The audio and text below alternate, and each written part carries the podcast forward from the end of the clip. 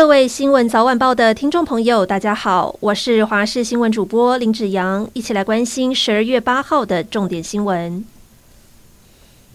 民进党主席谁来扛？日前传出绿营内部力拱副总统赖清德参选党主席，而昨天确诊在官邸休养的赖清德，今天透过脸书表示，关于党主席补选，向党内先进同志征询，并且获得支持后，已经向总统报告，确定参加补选。依照党内规划时程，十二月十二号到十六号举办补选登记。赖清德在十三号隔离期满出关之后，就可以立刻前往登记。而桃园市长郑文灿也表态，二零二四总统人选只有赖清德一位，要全力协助赖清德。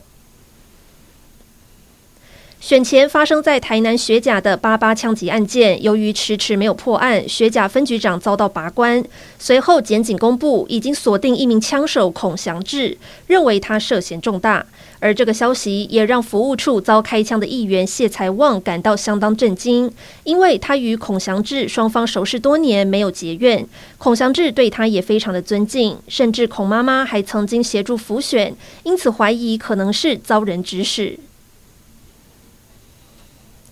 八月份，台南两名远警遇害丧生，震惊全国，社会也高度关注警方的用枪时机。在警械使用条例部分条文修正案三读通过之后，刑事局研拟的警械使用调查小组草案也已经送往内政部审议，规划遴选十三到十七位委员，而除了不同领域的专家，也包含基层远警。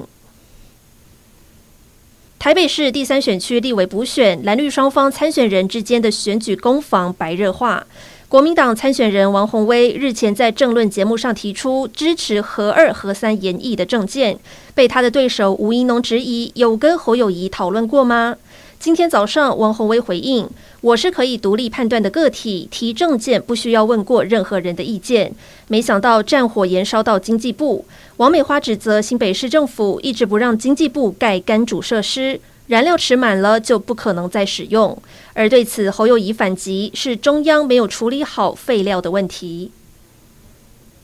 国际消息：乌俄战争持续延烧，但双方日前互相交换战俘各六十人。CNN 记者在俄罗斯边境直击，有两辆游览车载着被释放的六十名乌军，他们大多来自马利坡，被俘虏大半年都无法跟家人联络，而这段时间也没有人替他们疗伤。但更难熬的是心灵上的创伤，因为这些乌军被迫唱俄国歌曲，还要宣誓效忠俄罗斯。